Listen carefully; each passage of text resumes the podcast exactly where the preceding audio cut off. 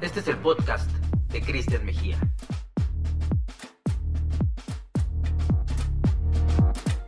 Hola, bienvenidos a un episodio más del podcast de Cristian Mejía. Y hoy tengo a dos invitadasas y vamos a hablar de libros que también, pues, hemos entrevistado aquí diferentes eh, personas que están en el, en el tema del entretenimiento, en el cine, en la tele. Nos faltaba un poco de literatura y qué mejor con, con, este, con este libro que eh, he visto por muchos lados en redes sociales y la verdad me da, me da mucho gusto que estos proyectos independientes tengan pues este, este alcance. Y para eso, eh, hoy nos va a platicar eh, de todo esto, cómo nació, a Marlene Corona y a Mónica Navarro, que ya las ven aquí en pantalla, los que nos ven en YouTube. Y eh, pues muchas gracias de verdad por, por estar acá. Y vamos a platicar de este libro peculiar que se llama Historias en calcetines. Siempre, no sé por qué leo historias de calcetines, siempre, pero tengo que siempre hay que rectificar. Todo el mundo. Nos han entrevistado en muchos lugares, todos compran sus historias de calcetines y yo así de... Ajá. Es que como que de primera vista dices, hay historias de calcetines, no, es en calcetines. Pero para eso, este libro nace a partir de un proyecto bien padre que se llama T de Querer. Eh, que bueno, pues más, mejor que ustedes nos platiquen, pues de dónde nace esta editorial independiente que además dan cursos, apoyan escritores independientes. ¿Cómo nace este, este bello proyecto? Pues lo primero, bueno, primero que nada, gracias Cristian por invitarnos. Eh, Te de Querer nace porque teníamos ganas de enseñar algo, una cosita chiquita. Jamás fue nuestra intención enseñarle a la gente a escribir o convertirlos en escritores. No, inicialmente era vamos a dar un curso para enseñarle a la gente a Primero que las emociones, no hay emociones negativas y positivas, ¿no es cierto? La gente te dice, es que el miedo, el odio, el resentimiento, supéralos, suéltalos. No, no es cierto, úsalos. Ya te dolió, ya te partieron tu madre, utiliza esa información, ese dolor y haz algo productivo, porque los artistas eso hacen, ¿no? No se les olvida lo que pasó. Crean un cuadro, hacen una pintura, un ballet, algo. Bueno, vamos a hacerlo desde la escritura, que consideramos es una herramienta como muy cercana a cualquiera. Si fuiste a la primaria, sabes escribir, sabes juntar palabras, puedes contar una historia. Así es como nace Te de Querer, con un taller de escritura que se fue modificando conforme pasó el tiempo.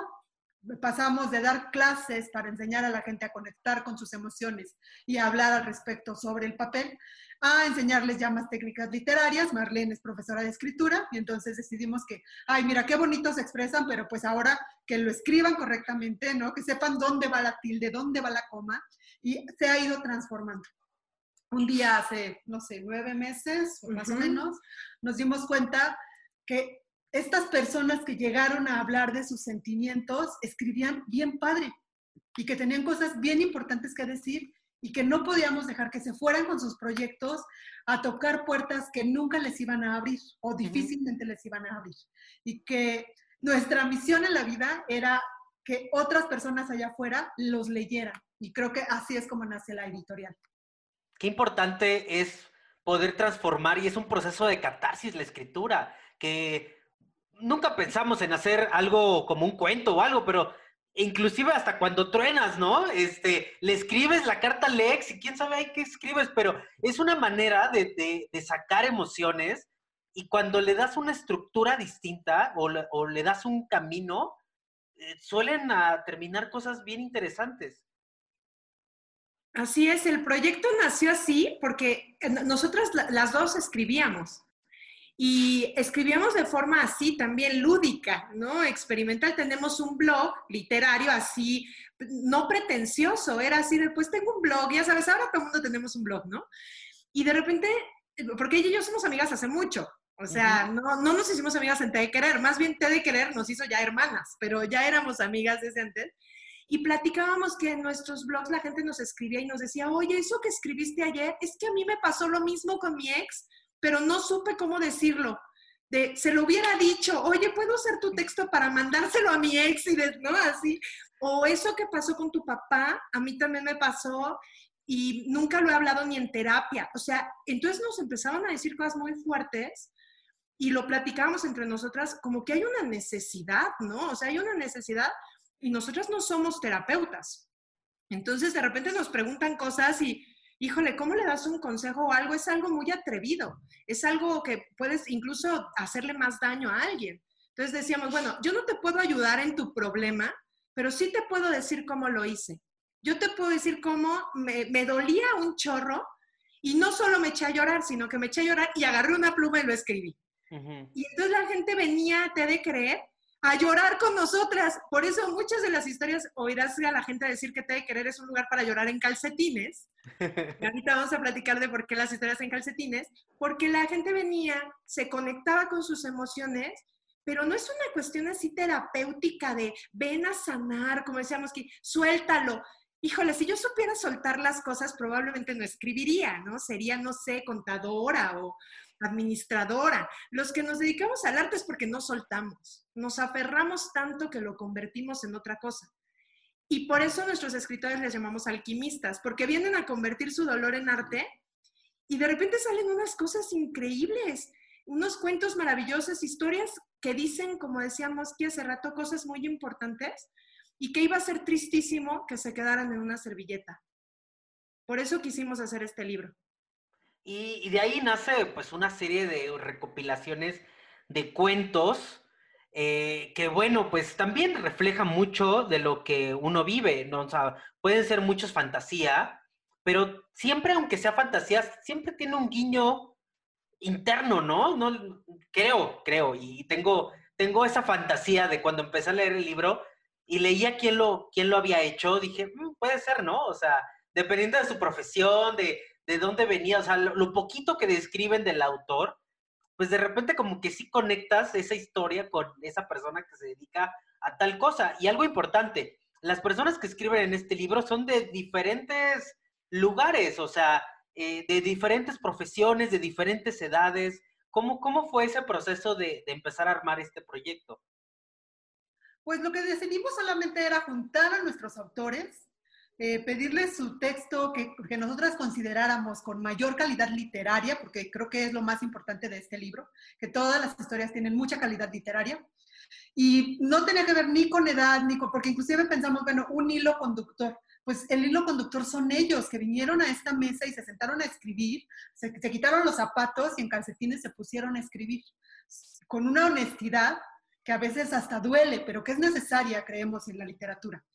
Eso es lo único que, tomamos en cuenta. ¿Por qué hay de, todos, de todas edades y lugares? Bueno, pues porque, por ejemplo, Mateo, que es el más pequeñito, que ahorita ya va a cumplir 12 años, él tomó un curso de cuento en línea, ni siquiera vive aquí, vive en Querétaro, pero escribe muy bien, bueno, tenemos que meter a Mateo.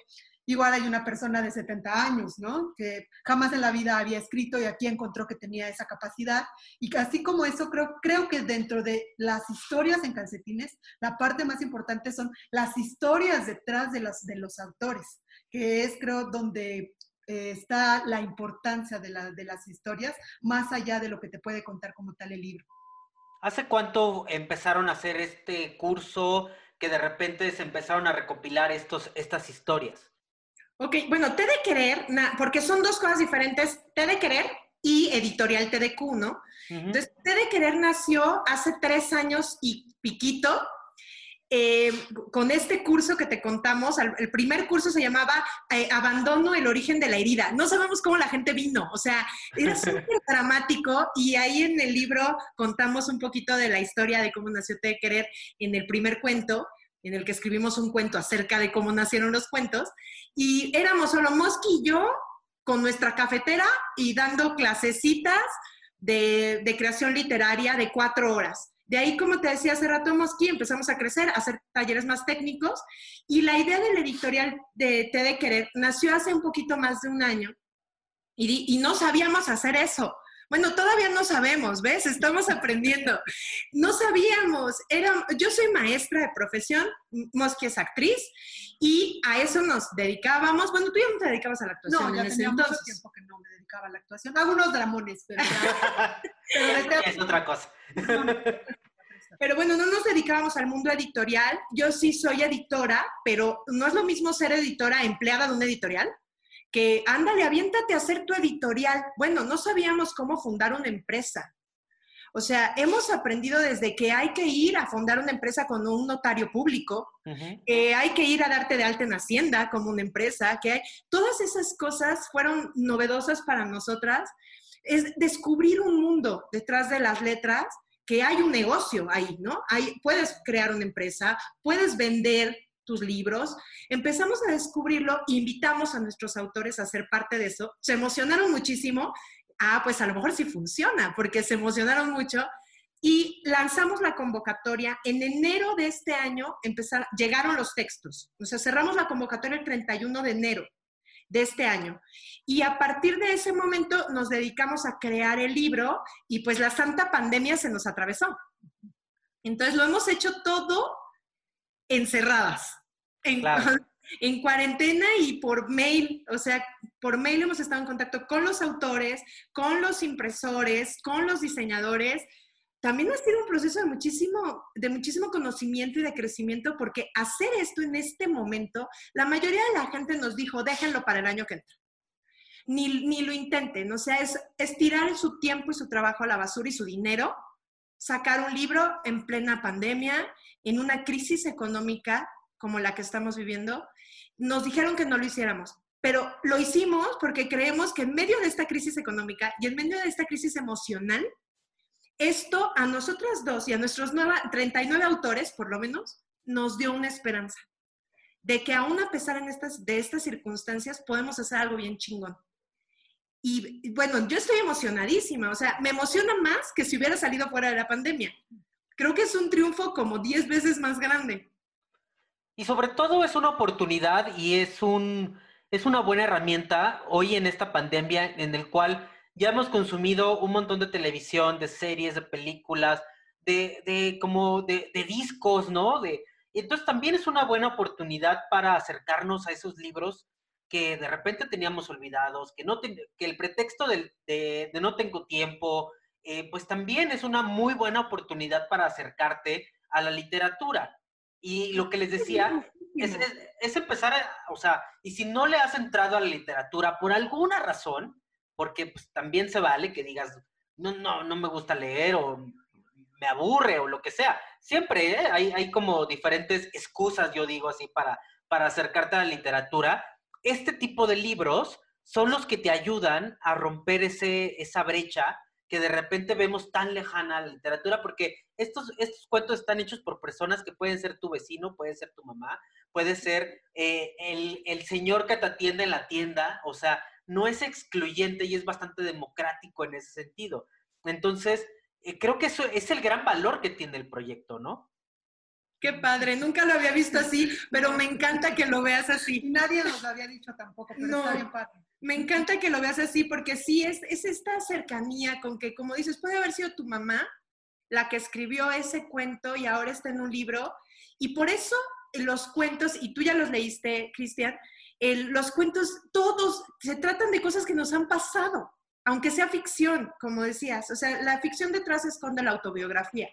Y te sientes identificado con cada historia o conoces a alguien a la que al que le pasó algo así, estamos muy cercanos y cada cuento tiene como premisa esta línea eh, que los une, además de ser esta, eh, que sean nuestros autores, los autores de Te Querer, es que todos dicen algo importante, hablan de cosas importantes, todos hablan de una emoción importante, de una crisis importante, de algo importante para el ser humano porque nos hemos llenado también de muchas cosas muy superficiales y está padre. También hay que relajarse a ratos y entrarle a lo superficial.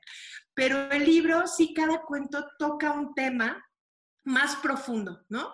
A veces más profundo a lo que parece, porque las historias están escondidas detrás de las historias. Espero que lo hayas visto ahora que lo leíste. ¿A ti qué te, te, pareció? No te vamos a entrevistar a ti, ya sé que tú eres pero nos emociona porque ya lo leíste.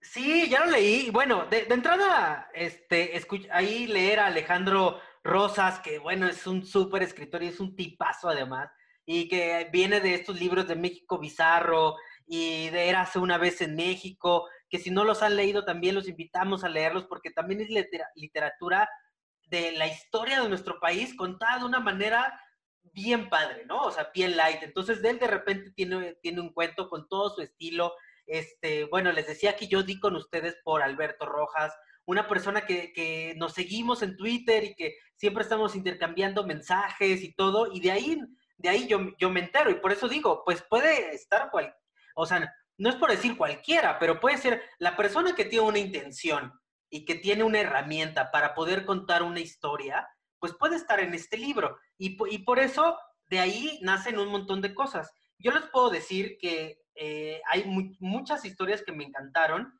Hay una en particular que eh, se llama, eh, a ver, por aquí, El Tesoro, ¿no? Y que te hace ir a ese pueblito, lo recorres con el autor, hueles la tierra de ahí, este, sientes la, la emoción, o sea, es brutal. O sea, me encantó ese, ese, son de los que más recuerdo porque son muchos cuentos y creo que es una buena, un buen focus group, ¿no? De cuáles te dejan ahí un, mensaje. O también este otro que, que, no sé cómo se llama, pero eh, me acuerdo mucho de, la señora que se renta para ir a, rezar. La rezadora. La rezadora. Es increíble. Eso es una, es un cortometraje que puede o sea, estaría increíble verlo eh, eh, en una pieza audiovisual, porque tiene, tiene en un cuento muy breve, de cuatro o cinco páginas, tiene una curva de, todo, ¿no? Entonces,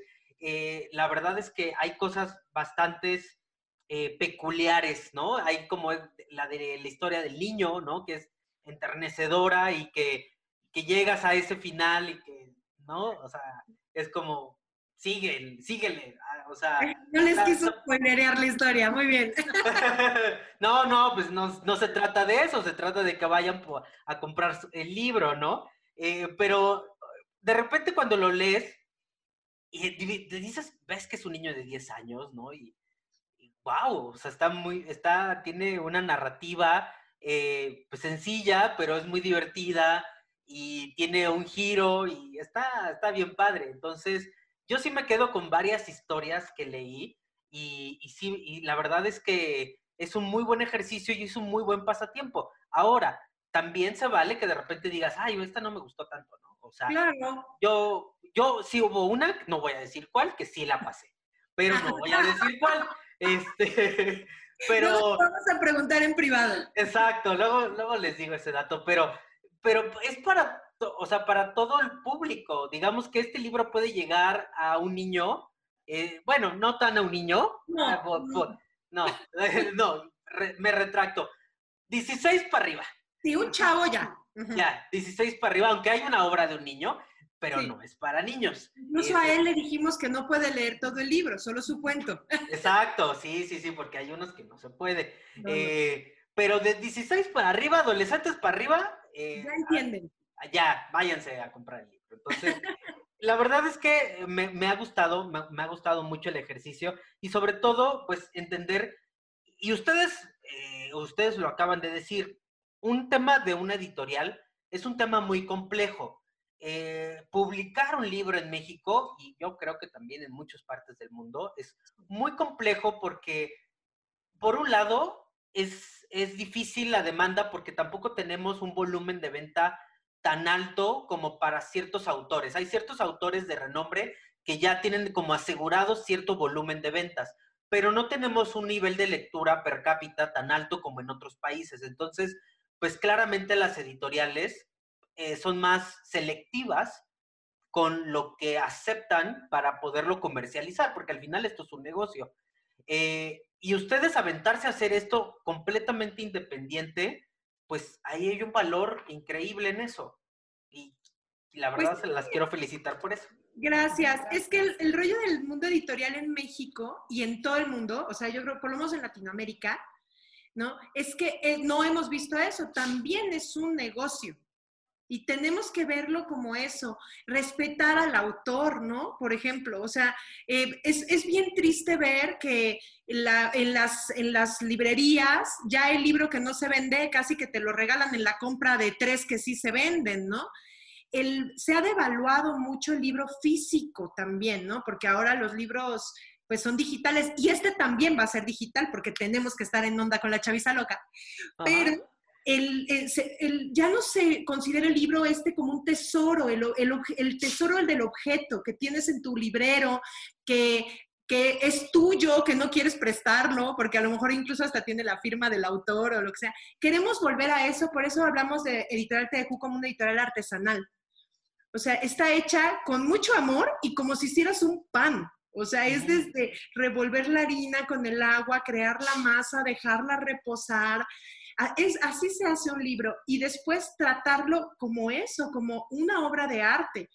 ¿no? Y no como de, ah, esta bola de locos se unieron a hacer cuentos, que sí somos una bola de locos haciendo cuentos, pero en sí es una obra de arte y queremos compartirlo con la gente que vea qué padre es cuando tu emoción se convierte en algo que está lleno de estética, ¿no? No nada más vomitas la emoción, sino que está rodeado de estética. Hace rato hablabas de, de Alberto, el cuento de Alberto de hambre se llama el cuento, es precioso, es súper estético, no es muy agradable, pero es súper estético. Sí, al principio le dije, oye, al principio que empecé a leer me dio mucha hambre y después no. ¿Verdad? Se te quita. Pero ¿cómo logra Alberto llevarnos a través de todas esas emociones? Nosotros no lo corregíamos después de comer, ¿verdad? No, no. No, o sea, de plano nos esperábamos. No, la primera corrección, así no comí como, no sé, todo el día, así de, no, no puedo, no. es emocionante ver que una historia, una bola de palabras juntas, te creen una emoción así, ¿no? Nosotros estamos enamorados de los autores universales por eso, porque nos han cambiado la forma de ver el mundo, nos emocionan, nos hacen entender incluso lo que estamos sintiendo, que no sabemos poner en palabras. Y eso hicieron estos autores con nosotras también cuando nos mandaron sus cuentos, ¿no? Nos hicieron descubrirlos. Y otra cosa que queremos particularmente, en general con la editorial, pero particularmente con este libro, es demostrarle a las personas que sueñan con escribir que sí se puede, que no tienes que tener pensamientos profundísimos, ¿no? Que no, tiene, no es necesario que conozcas a las personas correctas, que solamente tienes que desear hacerlo, ponerte las pilas, porque también es mucho trabajo, no es cierto que vas a escribir algo y te lo van a publicar, pero como aterrizarlo, dejar, quitar a la literatura de ese podio donde lo tienen que es inalcanzable y decirte, tú también puedes escribir y tú también puedes publicar, no tienes que ser un zaramago para hacerlo. Sí, como que hay un, un rollo de que para ser escritor hay que ser mamón y erudito, ¿no? Exacto. No es cierto, hay que ser un ser humano que, sabe, que tiene emociones y sabe escribir. Eso se necesita para ser escritor. Ni siquiera tienes que tener amigos intelectuales, ¿no? Pareciera que en este país así es y no es cierto. Los escritores son seres comunes y corrientes que escriben. Y, lo importante de, cada vez difundir más, y esto puede sonar trilladísimo, y perdón por lo que voy a decir, pero eh, este tema de, acercarte a la lectura, e, es que de verdad eh, nos falta muchísimo en México.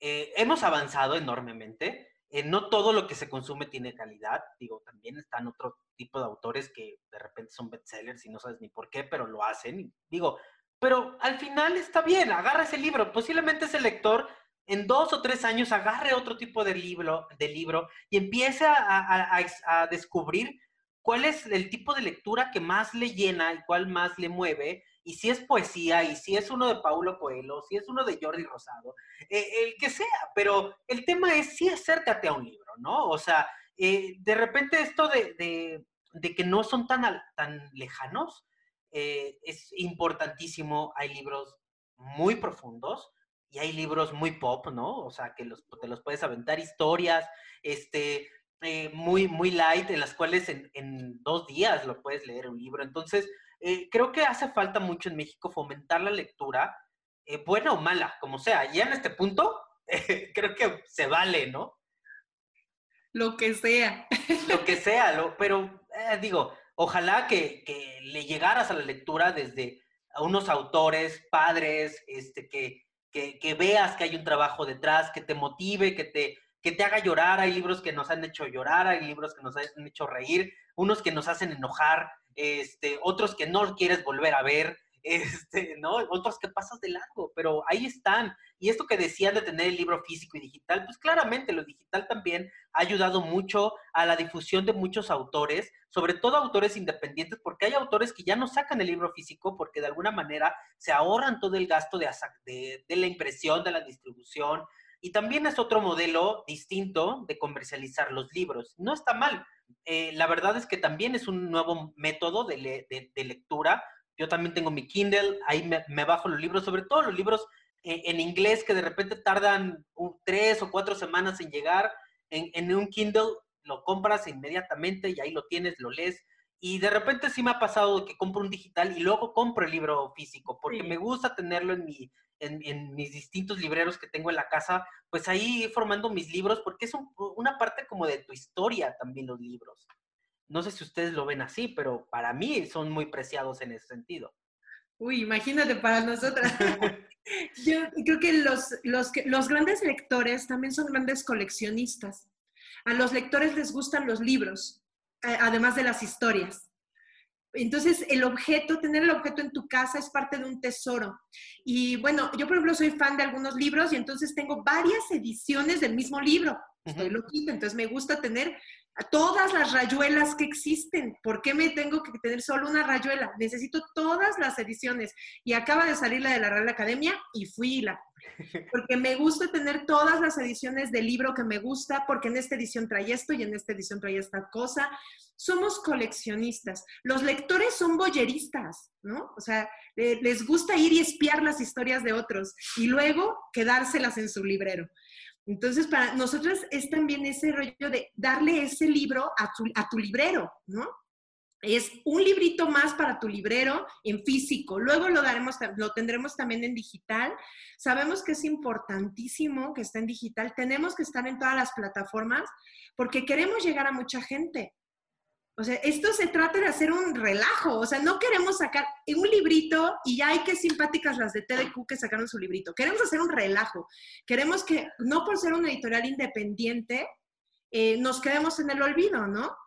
Y eso depende mucho de la calidad. Nosotros hemos visto editoriales nacer y morir, ¿no? Muchísimas, sobre todo en esta pandemia, ¿eh? Muchas quebraron en la pandemia, porque incluso las librerías cerraron. Sí. Entonces ahora hay que encontrar nuevas formas de llegar. El libro digital puede llegar aunque no haya una librería. Eso es importantísimo. Y además te vuelve universal. Si lo tenemos digital, alguien en Noruega puede descargarlo. Y eso también le da otra visión a la literatura y vivimos en este mundo. Entonces tampoco, tampoco nos podemos así encasillar de no solo libros de papel o solo libros digitales. Hace años dijeron que iban a morir los libros de papel. Años y siguen saliendo miles de libros al año. O sea, todavía no morimos, todavía no. En eso No, andamos. inclusive en el formato música, estaba leyendo hace unas semanas que los viniles por primera vez eh, superaron la venta de los, de los CDs. O Wow. sea, ¿por qué? Porque la gente volvió a, te- a querer tener esto preciado que a muchos nos tocó tener nuestros viniles y teníamos nuestra colección de viniles. De repente vino evolucionando la música al momento de tenerlo en digital y todo el mundo daba por muerto ya un formato tan analógico como es un vinil. Y hoy en día eh, volvieron a reabrir empresas grandes para manufactura de viniles. Entonces eso nos, también nos habla un poco de la nostalgia y también del valor del objeto. Eh, y, que, y que justo habla- hablábamos de eso, de que los libros son unos de esos objetos preciados que podemos tener en nuestra casa o, o regalar también, es un buen regalo un libro. O sea, creo que habla mucho de lo que sientes por esa persona. O sea, el hecho de que le regales cierto título, cierta novela, cierta cosa, también habla mucho de ti, de lo que estás regalando.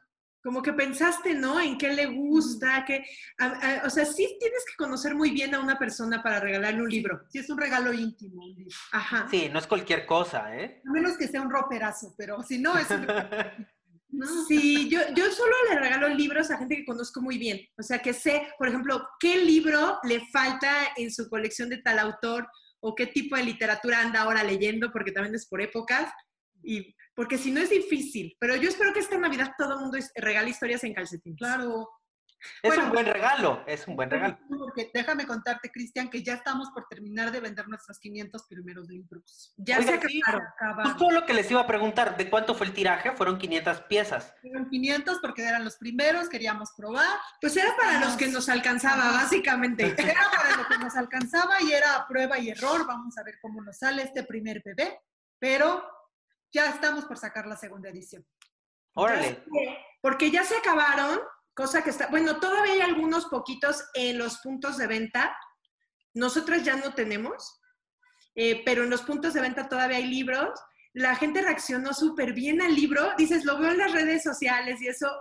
eh, han hecho mucho ruido, los mismos autores del libro lo han compartido muchas veces, está padrísimo porque siento que se sienten muy orgullosos de lo que hicieron. Y eso me encanta, me encanta verlos presumiendo en sus redes sociales, hay un cuento mío aquí, ¿no? Entonces se ha movido muy bien el libro, pareciera que es poquito, pero 500 libros en tres semanas es muchísimo para el momento en el que estamos viviendo o sea, está padrísimo. en la primera semana de septiembre llegaron los libros y ya se acabaron. Entonces, ahorita ya para la siguiente edición viene eh, ya casada la nueva edición con el formato digital, para que también lo puedan tener en esa plataforma. Oye, está, pues está increíble su, historia. Además, los puntos de venta también, pues muy particulares. También es otro tema importante de ¿Cómo distribuyeron este libro? Cuéntenos de eso. Bueno, pues como, no sé si sabes, pero la distribución en los libros es algo muy complicado. El gran porcentaje de las ganancias de las editoriales y de los autores se queda en la distribución, pero es un porcentaje bárbaro. O sea, no estamos hablando de un porcentaje normal, estamos hablando de un porcentaje bárbaro. Más del 60% del valor de un libro nunca llega a la editorial ni al autor. Se queda en los distribuidores, ajá, en los grandes distribuidores. Entonces, ¿cómo vamos a cambiar el mundo editorial? Porque esa es nuestra intención. O sea, uno, no es porque esté mal, pero es que puede estar mejor. Es que abrirle las puertas a nuevos autores también es abrirle las puertas a nuevas formas de hacerlo. Entonces, queremos cambiar también la forma de distribuir libros. Nosotros estamos en, la, en Amazon y en Gandhi y en eso, no sé si se puede decir aquí ya sí. Sí, sí, sí, no te preocupes, no estamos casados con ninguna ah, Bueno, pues estamos en esas plataformas porque hay que estar, porque es parte del show. Pero la ganancia todita se la quedan ellos. Y lo único que ganamos nosotras es que estamos ahí, poder decir, ah, mi libro está en Amazon, ¿no? Claro. Y se siente bien. Y, la, esta semana estuvimos en segundo lugar de ventas en Amazon y se sintió mejor. Fue muy bonito, no ganamos dinero, pero qué está padrísimo, está padrísimo. Está padrísimo, no ganamos nada de eso, pero no importa, ¿no? Pero ahora, ¿cómo vamos a hacer que el siguiente, porque este no es el último libro, entonces los próximos libros van a ser de autores independientes, de un autor, no 39. Entonces, nosotros queremos que ese autor gane pues aunque sea poquito, pero que gane dinero de su libro, de vender su libro. Y la única forma de hacerlo es encontrar formas de distribuirlo que no sean estos grandes monstruos, ¿no? Entonces encontramos primero a estos chavos de los que platicábamos antes fuera del aire, eh, de los mil y un libros, están en Instagram y en Facebook, así como los mil y un libros. Son dos chavos, dicen que son como los té de querer, pero de libreros, ¿no? Porque son, son dos chavos que se dedican a distribuir libros consiguen libros y te los llevan a tu casa. A mí la primera vez que me lo llevaron, llegó el chavo David, que le mando un saludo así, o sea, es un encanto. Eh, llegó el chavo a mi casa con su bicicleta y su mochila llena de libros, envueltos precioso con su moñito. Bueno, así te lo entregaron a ti, ¿no? Entonces lo sabes. Sí, sí, sí. De hecho, así me lo... Envuelto, ¿no? Ajá. Y, y se me hizo súper lindo, o sea, Así de, de veras así lo entregan y empezamos a platicar con ellos y su proyecto está padrísimo, son una librería virtual y se dedican a eso, también tienen clubes de lectura, entonces distribuyen un, ejemplar de un libro, varios libros y hacen que todos se reúnan un día a la semana para platicar sobre ese libro. Están fomentando la cultura, están fomentando la lectura y lo están haciendo de una forma súper original, ¿no? O sea, ya no es el paquete que te llega con tu flechita de Amazon, que está bien padre, es un chavo en su bici con su libro que envolvió él y le puso su moñito.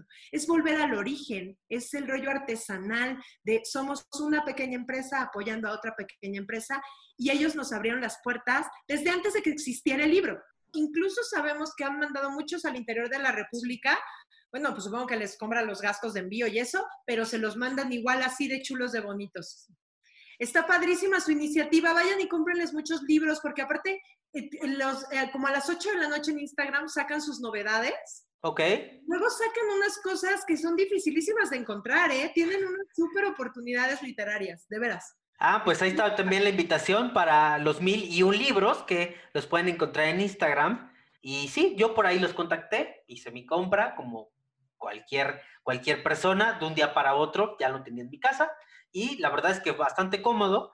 y eh, pues apoyas también a este comercio local, que es muy importante. Eh, también no solamente comprarles a estos grandes distribuidores, sino también empresas más, más pequeñas. Y también por ahí tienen otros centros de, de donde los pueden encontrar, ¿no? Sí. Tenemos a Mana Café, María Café, el amasijo, ah, el amasijo, eh, Ozono. Ozono. Mira, está chistoso porque Ozono es un spa. ok. Entonces puedes ir por tu libro y una vez que te hagan un facial. Ajá. Sí, hombre, pues aprovechas. Lees historias en calcetines. Exacto. La verdad es que una de nuestras autoras, Marcia, a la que queremos muchísimo, nos dio chance de poner nuestros libros ahí, ¿no? O sea, y entonces la apoyamos también a ella y ella nos apoya a nosotras. Sí. Amanda Café igual. En esta onda de salirnos de la caja, de pensar diferente, decidimos que por qué diablos teníamos que vender solamente en librerías. O sea, ¿quién nos dijo que los libros solamente se venden en una librería? Tú vas a Tox y en lo que estás pagando hay libros al lado. Es más, en México, el número uno, el librero número uno de todo México es Sanborns. Es el vendedor número uno de libros y no es una librería. Y no es una librería como tal y tiene, bueno, pues sí, pasas a comprar un chocolate, un pan y un libro. Exacto, justo esa es nuestra intención, que vayas a cualquiera de estos lugares y compres desde un masajito hasta un chocolate o un café y te lleves tus historias en calcetines y así apoyamos a estos negocios y a la vez ellos nos están apoyando abriéndonos las puertas de sus espacios para poder vender ahí nuestro libro. Pues es que es un círculo de buena voluntad, ¿no? Es que así tiene que ser ahora, ¿eh? O sea, espero que esta pandemia nos haya dejado muchas lecciones nos ha dejado muchas cosas muy tristes, así que espero que también nos deje muchas cosas muy buenas. Y una de las lecciones es que si no nos apoyamos unos a otros, nos va a llevar la fregada. O sea, solo no se puede y estamos pasando por una crisis mundial. O sea, en grandes empresas, como decía hace rato, grandes empresas están quebrando, están cerrando, están corriendo a sus empleados y la gente está en una crisis económica y emocional fuertísima. Entonces, si no apoyamos al del cafecito de la esquina de tu casa, que se la rifó toda la pandemia con servicio a domicilio, que le siguió pagando a su mesera y a su, al chavo de la barra para que no se le fueran, para, porque si no, también se quedaban sin empleo y con qué mantenían a sus familias, a ese es al que hay que apoyar hoy. Entonces, nosotros estamos tratando de hacer transmisiones en vivo desde, esos lugares para que gente conozca qué hay, qué, qué, pueden ir a comprar, qué les pueden llevar a su casa si les da miedo salir, ¿no? Y que nos apoyemos unos a otros porque solos no la vamos a hacer, ¿eh? Creo que ya nos quedó clarísimo. Solo no la vamos a hacer. Si las grandes empresas no pudieron, nosotros menos. Entonces, nosotros estamos empezando, somos una editorial súper chiquita, y tenemos que unirnos con otras personas que también están trabajando muchísimo día y noche para sacar adelante a sus empresas y ellos son los que nos están ayudando a nosotros a llegar a nuestro público porque nosotros no podemos ir de casa en casa quisiéramos, pero no podemos ir de casa en casa entregando libros. Y ellos solucionan quizá la parte más difícil del mundo editorial, que es la distribución. Pues son nuevas maneras de, de hacer que un libro, ¿no? Tenga, que la gente tenga acceso a un libro, pero que también ustedes puedan ayudar, ayudar a que vayas, compres un café, un chocolate, eh, una galleta, lo que sea, estos lugares, un masaje en este caso, eh, lo que sea. O sea, de verdad es que sí, grandes de las lecciones son eh, esta unión que de, a pesar de que estamos tan separados físicamente, podamos estar más unidos que nunca. Creo que es un, es un mensaje muy poderoso que nos va a dejar la pandemia y ojalá no se nos olvide, ¿eh? Porque de, de, repente ya cuando pasan los momentos difíciles, ya no vas otra vez al cafecito de la esquina y ya te vas al Starbucks. También no está mal, también se vale, pero pues uno y uno, ¿no? Este, para todos hay. Y creo que hoy en día vale mucho la pena apoyar a estos negocios de diferentes índoles y entre ellos, pues editoriales también independientes como, como las de ustedes, que creo que vale mucho la pena el esfuerzo y ahí está, está el anuncio, no está pagado, luego para que no me bajen el video. Gratis. Gratis. Eh, historias en calcetines, que decíamos que historias de calcetines, que todo también les pasa mucho de que... Pero ya, ¿a poco ya, si, si sabes que fueron escritas por personas que estaban en calcetines, ya, no tiene todo el sentido, sí, claro. Además, tiene esta connotación, ¿no? Pues este, ya cuando llegas a tu casa y te quitas los zapatos y andas en calcetines en tu casa, ya es el momento de relax, es el momento de soltar un poco. Y creo que tiene esa analogía el libro, ¿no? O sea, también de que te pongas, te, eh, estés en calcetines leyendo este libro, eh, pues es el momento adecuado porque pues ya estás en tu casa, estás descansando, estás en tu cama o en un sillón, pues leyendo cosas padres, ¿no? Y, y es un libro que vale, vale mucho la pena porque sobre todo no es un libro que leas y ya lo dejas ahí. O sea, yo por lo menos todavía lo tengo por aquí en mi escritorio. Qué y, padre. Y de repente que eh, regreso a algún cuento que me gustó, lo vuelvo a leer. O sea, es como un tipo de material ahí que, que tienes a la mano. Y sabes qué? Que este sí es un libro para regalar. O sea, es un libro, pues, lo bastante, eh, digamos, universal, que yo sí me veo regalándole a una amiga, oye, mira, está padrísimo, ten. O sea, Ay, qué padre. Este, este sí es un libro que se antoja regalar. Hay luego hay cosas más profundas y más clavadas que no, de repente, pues no le puedes llegar a decir, mira, este libro del Kabbalah o lo que sea, ¿no? Porque es raro. este, si no le entiendes del todo, pues está cañón. Pero pues sí, hay libros bastante, eh, pues ahorita, pues para hacer un regalo a distancia también se vale, vale la pena eh, que puedas regalar este, este pequeño corazoncitos, porque aquí hay muchos corazoncitos en este libro, es lo que se nota, ¿no? Hay, hay mucha gente que puso su corazón y puso su, su buena onda y su buena vibra en, un libro, y creo que eso es la mejor herramienta de venta que ustedes llegaron a tener, porque tienen 38 autores que son los embajadores de, esta, de, de este proyecto, ¿no? Sí, ellos son el corazón del libro, o sea, y este es un mensaje que nosotros le queremos dejar a ellos y a todos los que quieran escribir alguna vez, una, un mensaje que yo les digo a mis alumnos cuando están aprendiendo a escribir es, no hay editorial sin autores. Uh -huh. No existen las editoriales sin autores, pero un autor sí sigue siendo un autor si no tiene editorial. Esto es defenderte como autor, como creador. Y tu editorial, la que sea, debería hacer eso, partírsela por ti, irse a vender a donde sea, eh, difundir tu obra, porque ese es su trabajo. Nuestro trabajo es este, estar en todos lados, hacer mucho ruido para que ellos puedan seguir en calcetines escribiendo sus cuentos y publicando sus historias. Y a veces se nos olvida, y a las grandes editoriales se les olvida, que viven de los escritores y no los tratan, creo, como deberían, ¿no? Entonces, este es el momento de decir, ellos, ellos son los que hicieron este libro, nosotros somos las que damos la cara, ¿no? Porque no podemos tener aquí a, lo, a todos contándote cómo escribieron su cuento. Ahora menos que nunca. Ahora menos. Sí, los extrañamos un chorro aparte. Pero nosotros somos los que damos la cara, pero las historias las escribieron ellos.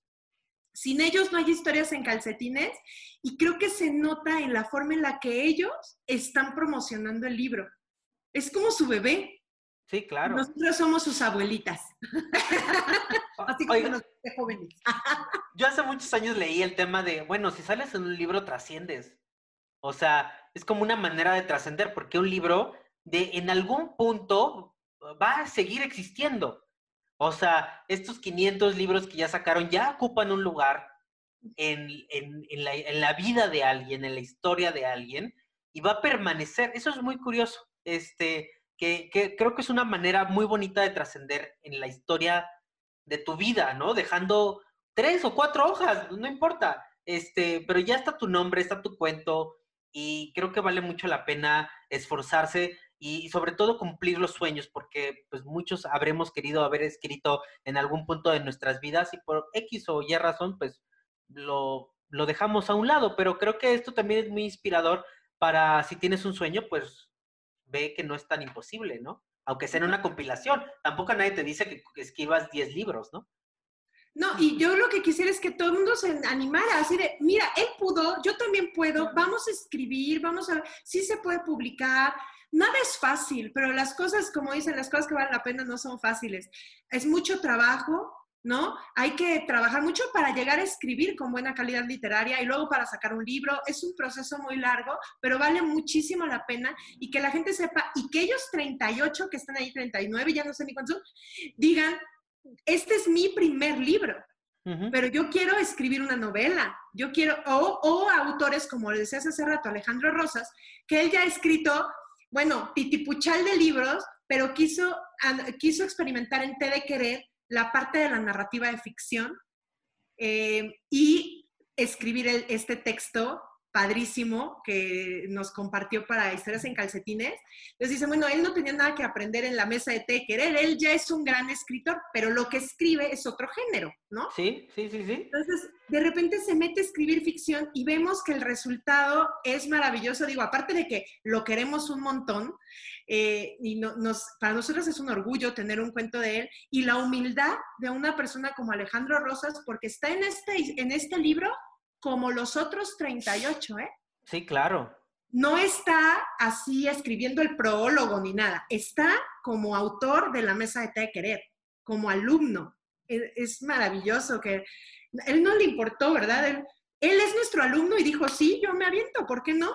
Pues qué lujo, ¿no? Para ustedes tener a una persona de ese calibre que creyó en su proyecto y que ahí está, ahí está en un cuento a un lado de, desde una ama de casa hasta una abogada de repente, ¿no? O sea, hay como diferentes eh, personas que se dedican completamente a otra cosa y que esté allí en medio y bueno, es exquisito leer este, cualquier cosa de, de, de, Alejandro y por aquí en la contraportada pueden leer unas breves palabras de Julio Patán, que además es un tipazo y también conoce muy bien del tema y de Guillermo Arriaga, no menos que de Guillermo Arriaga, que también les dedicó unas palabras a este proyecto. Qué, qué, lujo para ustedes. Híjole, sí, todavía no nos la creemos. Esa es de las grandes sorpresas que Historias en Calcetines nos ha traído. Bueno, Julio es nuestro amigo, tenemos el placer de conocerlo y de hasta echarnos unos mezcalitos con él. Pero y, le agradecemos muchísimo lo que hizo por, por nosotras, porque aparte nos ha apoyado en cada paso o sea, cree en este proyecto y nos ha apoyado siempre. Y el caso de Guillermo Arriaga, ni siquiera lo conocemos en persona. Esperamos un día poderlo conocer, pero en plena pandemia eh, se nos ocurrió así de, ¿y si le pedimos que nos escriba algo sobre el libro? Pero aparte era una broma, ¿no? Así de, ay, estaría bien padre que Guillermo Arriaga nos hiciera la cuarta de porros de nuestro libro. Ay, jaja. Es más, sí fue, era un chiste entre nosotras, así de... ¿Y cómo dieron con él? O sea, ¿cómo fue el proceso? Pues a mí se me ocurrió que, ay, y si le pongo un tweet, puse dos tweets la misma noche. Arrobé uno a Guillermo Arriaga y en el otro a Guillermo el Toro. A los memos. A los memos. Y, y puse mi tweet así de, ay, ojalá que alguien le pudiera decir a Guillermo Arriaga y a Guillermo el Toro que necesitamos pedirle un favor. Era un chiste, o sea, claro que en el fondo sí era nuestro sueño, pero era como algo tan lejano y tan imposible y nos contestó el tweet. Wow. y no solo nos contestó el tweet, sino que nos dio follow para que pudiéramos contactarnos con él por DM.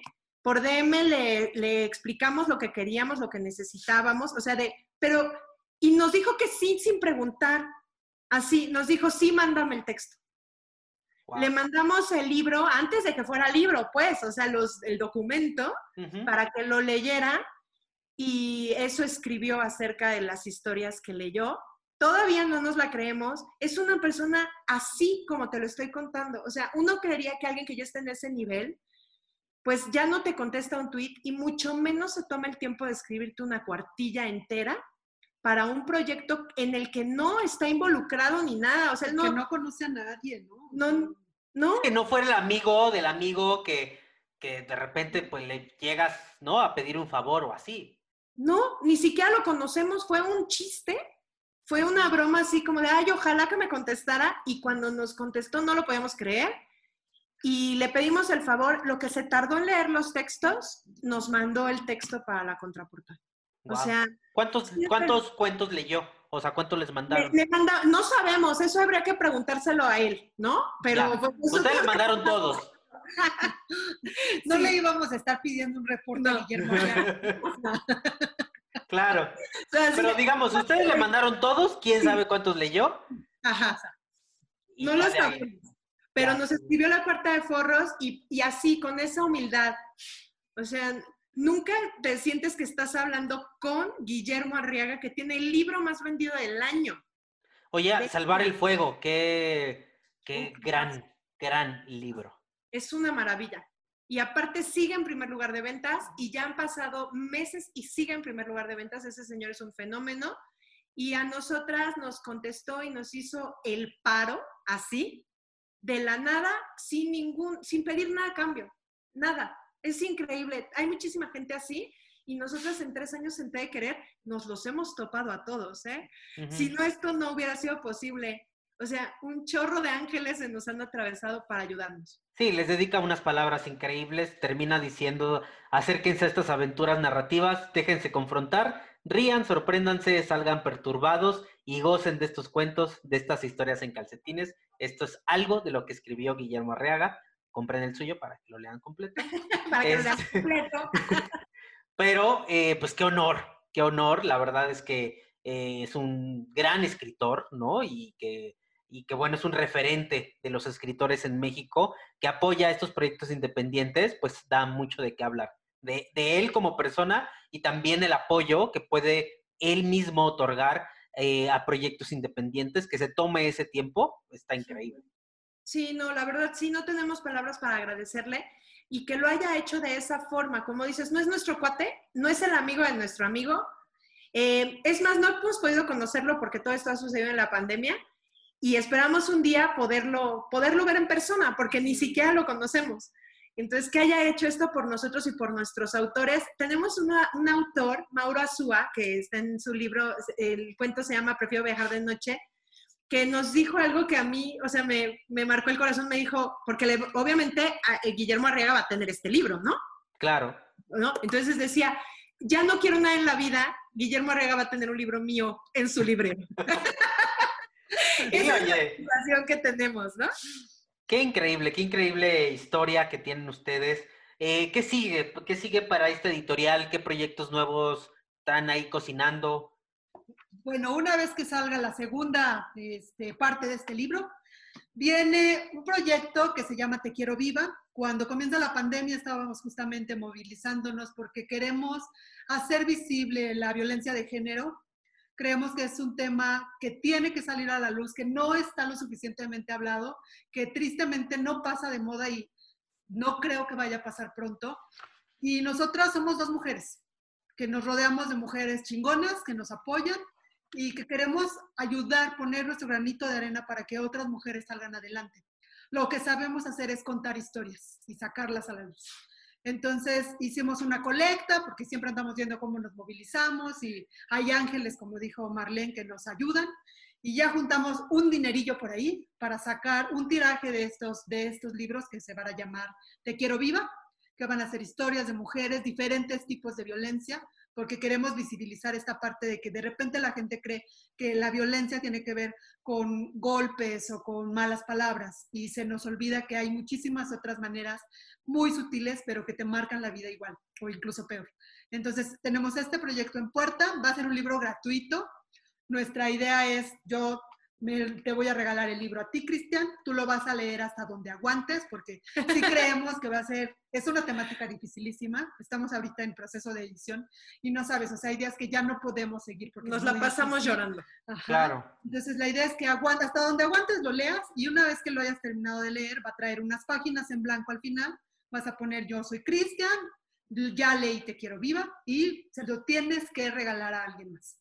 Ah, está increíble. Lo que queremos ver es hasta dónde llegan nuestras historias, qué tan lejos podemos como abrir este caminito, esta brecha para que la gente se dé cuenta de que las mujeres necesitamos ser visibilizadas, ser respetadas. Y bueno, no me voy a colgar en esto, pero ese es nuestro siguiente proyecto. Ah, está increíble. De hecho, aquí hay un cuento eh, que habla, habla de, una, de una chava que se va a una movilización este, chilena y está increíble, está, eh, es muy duro, muy duro e, el, cuento, pero pues necesario, necesario. Y, y, bueno, pues la verdad es que también eh, lean ese, ese, cuento que está aquí, que a mí me, me, me, movió mucho, ¿no? Y, la primera en la línea se llama. La primera en la línea, es increíble, de verdad es, vas con ella en el viaje, te lleva de la mano y te dice, ven, acompáñame, a algo que yo estoy viviendo. Eso está increíble. Eh, sí, el cuento de Rayen. Sí, sí, sí, la verdad es que eh, pues cuenten con, cuenten con todo el apoyo para, para, esta dinámica. Me encantaría ser parte de ese proceso, de, de, este, de este nuevo proyecto que están haciendo, con todo gusto. Hace falta. Y, y, te voy a interrumpir un momento porque me parece importantísimo lo que nos estás diciendo, porque a veces pareciera que la lucha feminista excluye a los hombres o que los odiamos un chorro, ¿no? Entonces, no es cierto. eh, y un poco cambiar esta visión. Las feministas no odiamos a los hombres, eh, ni queremos que les pasen cosas feas, ni nada por el estilo. Te quiero viva, que es un proyecto que, en el que hay hombres que escriben historias de mujeres víctimas de la violencia.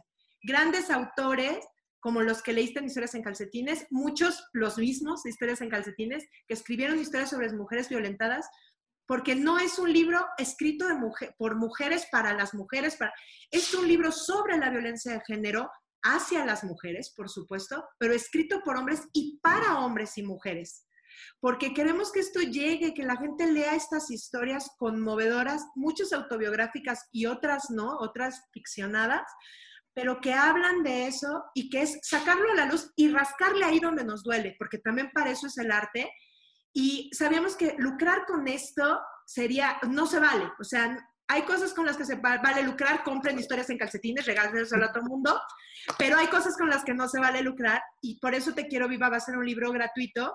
Ustedes lo pagaron, o sea, los que nos están viendo, ustedes lo pagaron, nosotros vendimos unas pulseritas para fondear el proyecto y la gente compró las pulseritas y nosotros fuimos juntando nuestro dinerito de las pulseritas y que lo va a pagar, va íntegra la producción del libro para que nos cueste un peso y la gente pueda tener acceso a estas historias y como decimos que regalarlas.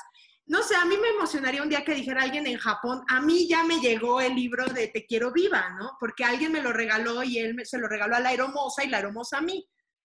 Estaría padrísimo, es, es como un pasa la voz sobre un tema tan doloroso y tan importante que la pandemia vino a cortar, digamos, ¿no? O sea, que estábamos todas muy, muy moradas en marzo y la pandemia nos vino... Dos semanas después, eh, a casa todos, ¿no? Ajá, y a, casa, a casa con tu mismo problema que ya venías arrastrando. Porque además muchas mujeres hoy en día, sin opción de poder avanzar, de salir de cualquier cosa, siguen en un entorno violento. Sí, se quedaron encerradas con su agresor. Entonces, hay que, hay que hablar de esto. No, nunca será suficiente. Es un tema que nunca se hablará lo suficiente.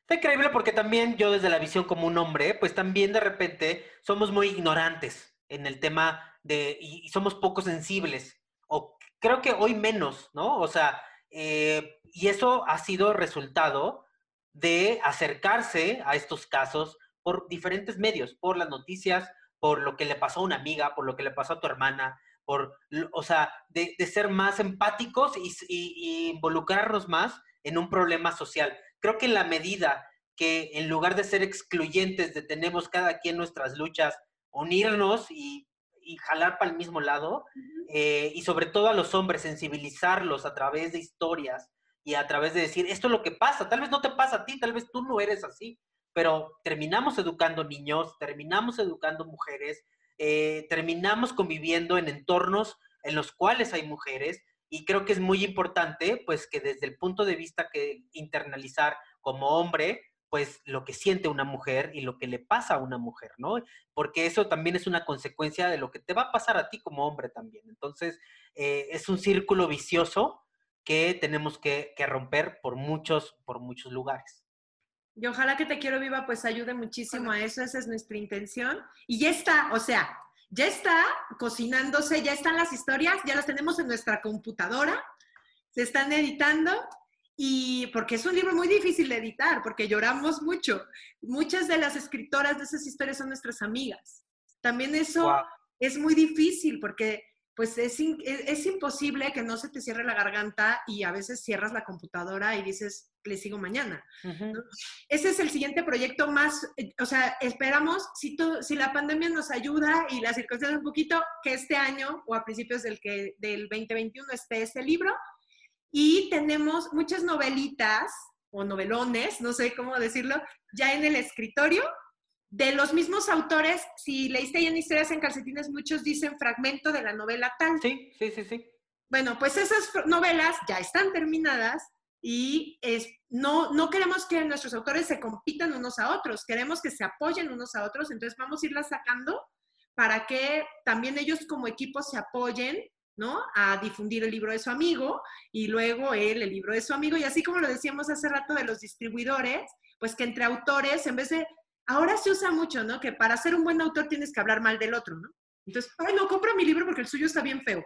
Aquí tiene que ser al revés, es compra mi libro porque el que sigue es el suyo y está más padre y, ¿no? O sea, todos se quieren tanto, Cristian. O sea, entre ellos, esos autores que tuviste así todos juntitos en este libro son amigos. Claro. Se han vuelto amigos porque toman clases juntos y se quieren un chorro. Y yo los, ya me los imaginé apoyando las novelas de los otros y ya, ya están esas novelas, o sea, ya están en el horno y el 2021 espero que sea el año de TDQ. Van a ver que sí. Van a ver que sí. Además, siguen ustedes dando cursos.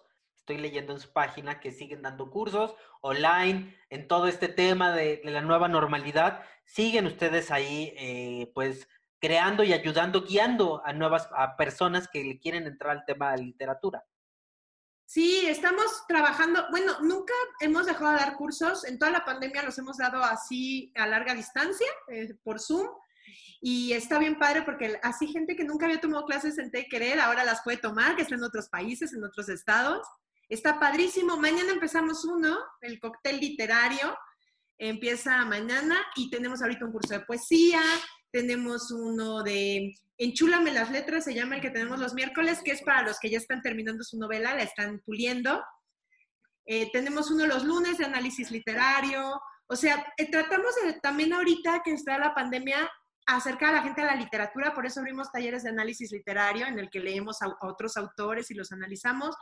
Mira, hacer libros solo es muy buen negocio para Random House, ¿no? O sea, la neta, si no eres random, pues no es muy buen negocio. Nosotros seguimos viviendo de dar cursos. Esa es nuestra fuente de ingreso, pero esa fuente de ingreso fue el semillero de este libro. Entonces, en vez de decir, ay, seguimos dando cursos, qué bueno que seguimos dando cursos porque de ahí van a salir muchos libros, estamos seguras.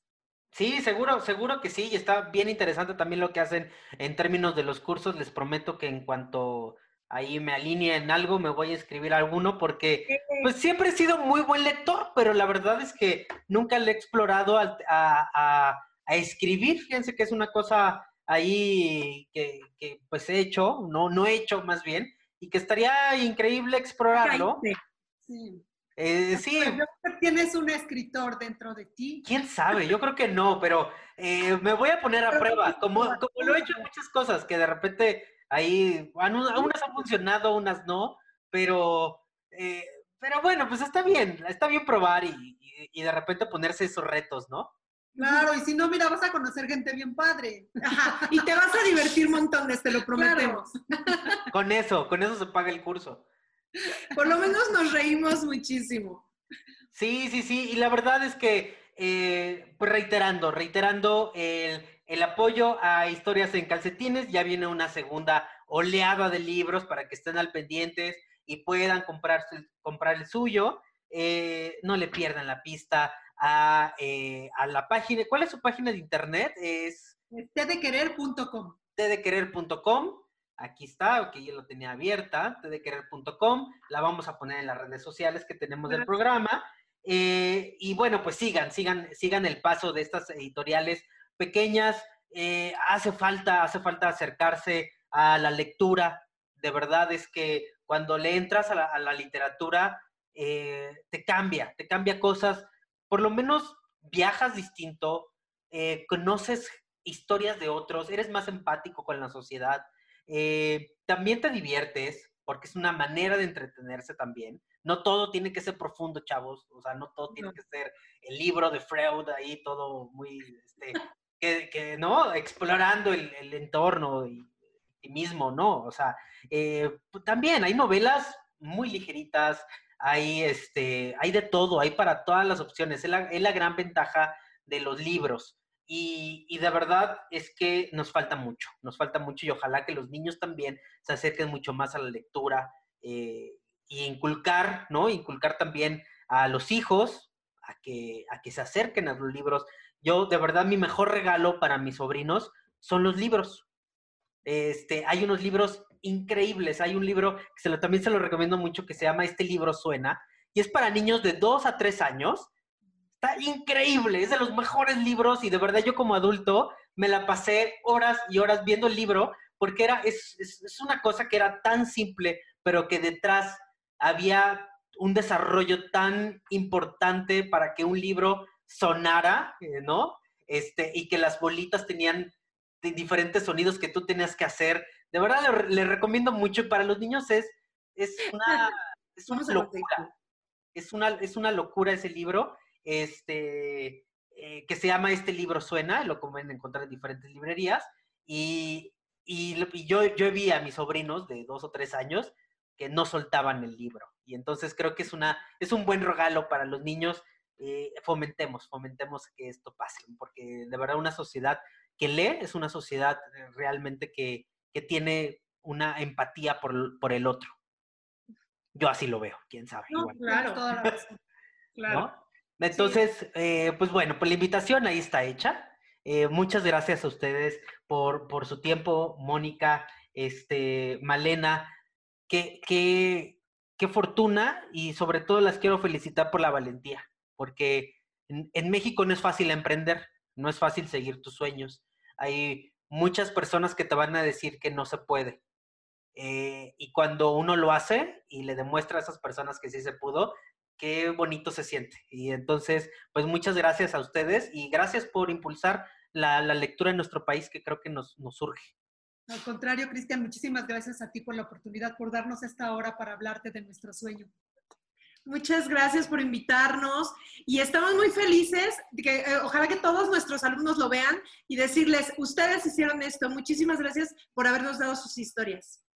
Pues ahí está, ahí está. Hasta una próxima plática. Platicaremos del siguiente libro que saquen y de muchos más que espero que, que, que logren en este, en este camino, ¿no? Tan difícil que es hacer esto, pero que es muy reconfortante. Entonces quedo muy en espera de los libros, ¿eh? Ya, es un compromiso.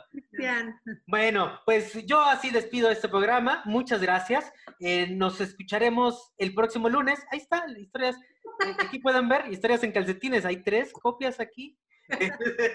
este, si se portan bien, les regalo uno. Entonces, vamos a hacer alguna dinámica en redes sociales para regalar un libro de historias en calcetines. Este libro que tengo aquí, de hecho, porque me voy a comprar otro para tenerlo en mi, en mi, en mi librero. Eh, y, sí, lo vamos a hacer en las redes sociales. Síganos en las redes sociales que aparecen en esta cortinilla y ya les haré saber cómo pueden eh, llevarse este libro de historias en calcetines a su casa. Muchas gracias y hasta la próxima. Gracias por haberme escuchado. Conéctate conmigo a través de las redes sociales en arroba Cristian en Twitter y arroba soy Cristian Mejía en Instagram. Hasta la próxima.